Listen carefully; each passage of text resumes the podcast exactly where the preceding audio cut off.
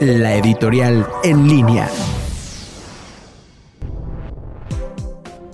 Una segunda falta de informe. El pasado primero de septiembre, López Obrador presentó ante el Congreso de la Unión un informe sobre el estado que guarda la Administración Pública Federal. Ese mismo día por la mañana dio un mensaje político, pero tomando en cuenta la situación tan compleja que ha vivido nuestro país desde su anterior informe, se esperaba mucha información que brindara conocimiento sobre el estado real de la nación. Sin embargo, los que estuvimos al pendiente del contenido de dicho mensaje nos quedamos con las ganas, como coloquialmente se dice, porque no hubo objetividad en la información que proporcionó, lo que nos lleva por consecuencia a poner en tela de juicio los datos y cifras que manejó respecto a los programas de gobierno durante el año que se informó. De inicio, fue un exceso haber señalado que se ha cumplido con 95 de los 100 compromisos que hizo cuando rindió protesta de su cargo en diciembre de 2018, ya que si se analizan uno por uno, lo que queda en evidencia es su total incumplimiento a muchos de ellos. Por ejemplo, el de mantener las estancias infantiles para madres que trabajan o el de poner en funcionamiento 100 universidades públicas con programas acordes a cada región.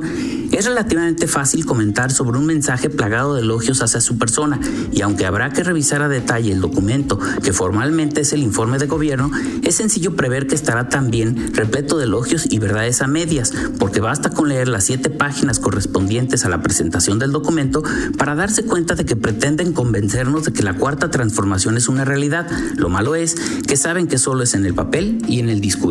Soy Vicente Esqueda y nos escuchamos la próxima.